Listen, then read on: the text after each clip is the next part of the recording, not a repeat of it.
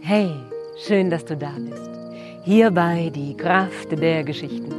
Dein Podcast für mehr Lebensfreude und pure Inspiration. Hier geht es darum, wie du deinen persönlichen Lebenstraum wahr werden lässt. Und wie du mehr und mehr genau das tust, was du wirklich von ganzem Herzen liebst und was du schon immer tun wolltest. Ich bin Annika Hofmann. Ich bin Atem- und Stimmexpertin, Autorin und Professional Storyteller. Und in der heutigen Folge stelle ich dir meine Schwester in der Kunst, meine Kollegin an der Harfe, Martina Neuchel aus Oberstdorf vor. Wir waren bei ihr zu Gast und haben die Folge bei ihr im Garten gedreht, vor ihrem Haus. Und es war schön, sie wiederzusehen. Wir haben ein halbes Jahr ja nicht miteinander gespielt. Ich war drei Monate in Thailand und dann war Corona-Auftrittssperre. Und wir haben uns jetzt wiedergesehen und die Geschichten und die Musik miteinander verbunden. Und es war, als wäre keine Sekunde vergangen. Und wir haben gespürt, was uns gefehlt hat in den letzten Monaten. Das hat so gut getan. Ja, Martina ist Harfenistin, Chorleiterin, Musikpädagogin. Sie hat mit neun Jahren angefangen, die Harfe zu spielen, am Mozarteum in Salzburg studiert, spielt aus der Renaissance und aus dem Barock Melodien, alpenländische Weisen, irische und auch südamerikanische, voll Temperament und Leidenschaft. Und wir haben jetzt schon drei Programme zusammen gemacht. Das erste war über den Hügeln von Connemara, unser irisches Programm mit irischen Melodien und Geschichten. Und da haben wir gemerkt, dass es so eine Verbindung gibt zwischen Irland und dem Allgäu. Da sind wir auf sehr viele glückliche Ohren und Herzen gestoßen. Dann kam die Premiere von Auf den Schwingen des Kondor, südamerikanische Geschichten. Und unser drittes Programm letztes Jahr ist der Engelsflug ist inspiriert von einem Stück, das Martina komponiert hat. Und das haben wir uraufgeführt in Oberstaufen, in der katholischen Kirche. Martinas Chor war dabei, die Schülerinnen aus Oberstdorf. Und es war so der Höhepunkt unseres gemeinsamen Schaffens. Der Chor, die jungen Mädchen haben die Herzen der Menschen berührt, mich auch. Und ja, wir haben uns so emporgeschwungen mit Geschichten und Melodien. Und ich bin dankbar für all die gemeinsamen Momente auf der Bühne mit den Zuhörern und Zuhörerinnen und freue mich auf alles, was noch kommen mag. Hm. Ja, als ich dich kennengelernt habe, als wir das erste Mal was zusammen auf der Bühne gemacht haben, habe ich gedacht, boah, die Annika erzählt so wie ich Harfe spiele. Das gibt's doch nicht. Und wir schwingen da so gemeinsam, dass wir uns blind ohne Worte verstehen und deine Worte inspirieren mich zu Improvisationen, wo ich gar nicht gedacht hätte, dass die in mir stecken. Und ähm, andersrum, hast du ja auch gesagt, ähm, werden deine Worte beflügelt durch meine Musik. Und das hat uns jetzt durch die ganzen Jahre getragen und zu immer neuen Ideen gebracht. Und das finde ich genauso toll wie du.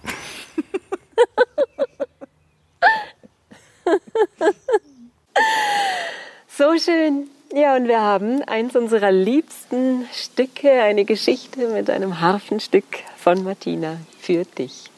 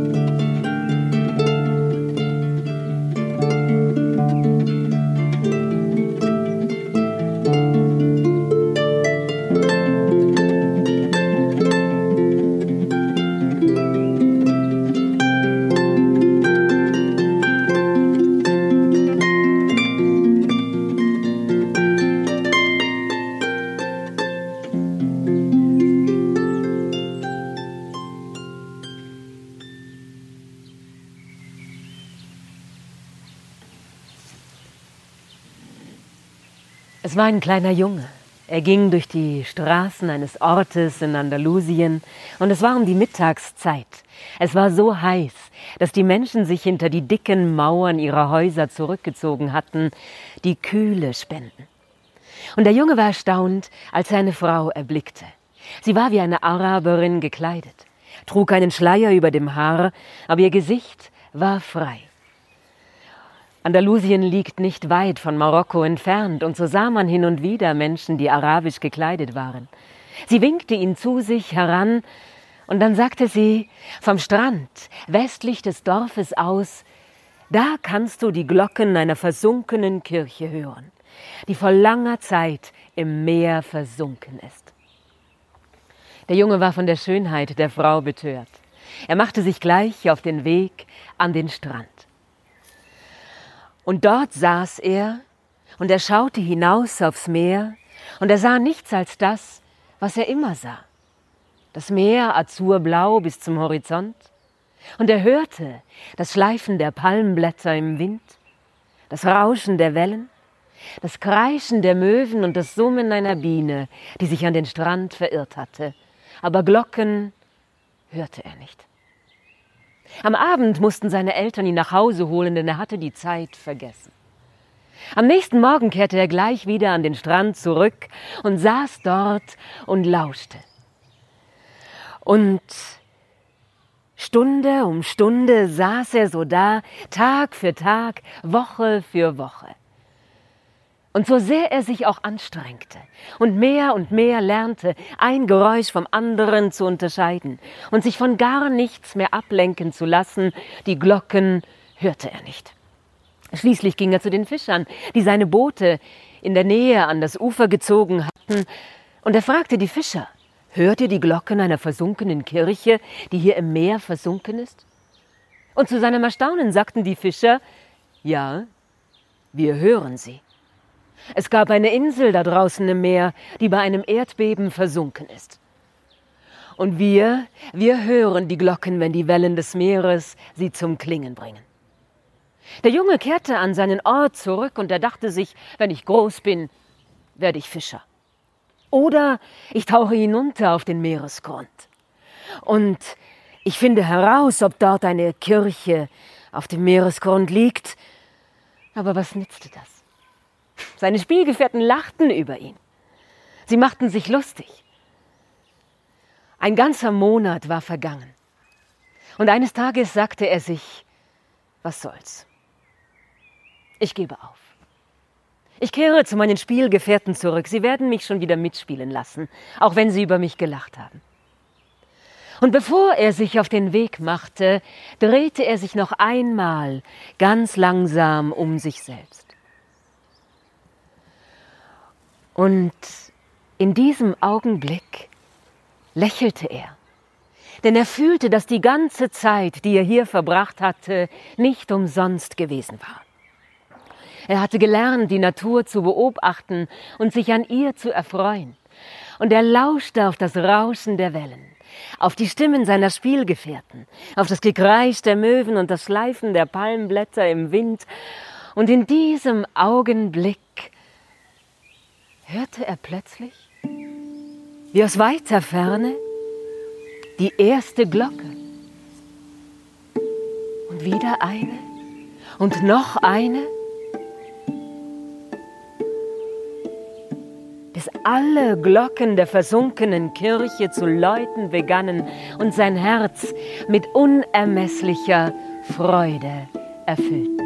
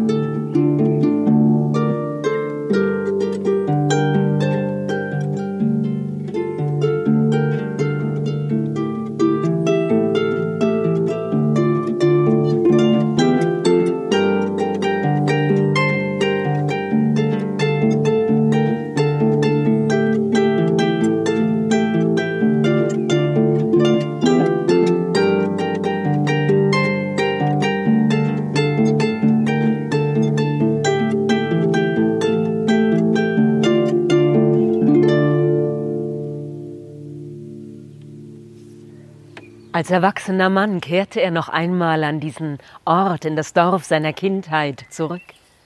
Und zu seinem Erstaunen sah er die Frau, der er damals dort begegnet war. Sie schien um keinen Tag gealtert zu sein. Und sie reichte ihm ein Buch, das leere Seiten hatte, und sagte, Schreib. Ein Krieger des Lichtes glaubt. Und weil er an Wunder glaubt, geschehen auch Wunder.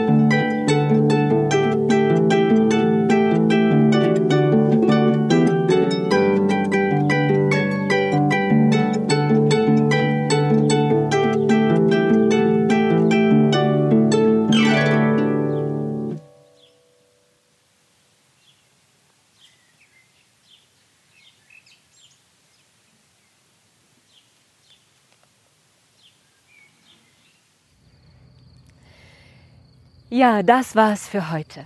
So schön, dass du dabei bist, dass du deine Zeit mit uns geteilt hast. Ich danke dir von Herzen.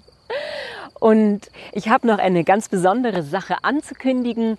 Wir freuen uns nämlich ganz besonders, dass wir am Samstag, den 4. Juli um 20 Uhr im Artemisia Kräutergarten zusammen spielen werden erste Mal jetzt seit diesem halben Jahr.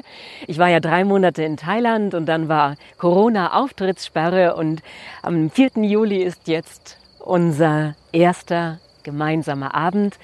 Der wird unter freiem Himmel stattfinden. Also bring dir einen Campingstuhl mit oder eine Decke, auf der du sitzen magst. Vielleicht eine Thermoskanne mit Tee, auch eine Decke für deine Schultern, dass du es warm und gemütlich hast. Und dann kannst du dort im Artemisia Kräutergarten den Geschichten lauschen und den Harfenmelodien. Es ist einer unserer liebsten Auftrittsorte überhaupt und wir freuen uns sehr darauf. Das ist unten im Garten, da ist so ein Teich und ein Steg, der auf das Wasser hinausführt. Martina wird auf dem Steg sitzen und die Harfe spielen. Ich werde neben ihr stehen. Ja, und es wird magisch. Sei dabei, wir freuen uns auf dich. Alles Liebe, deine Annika.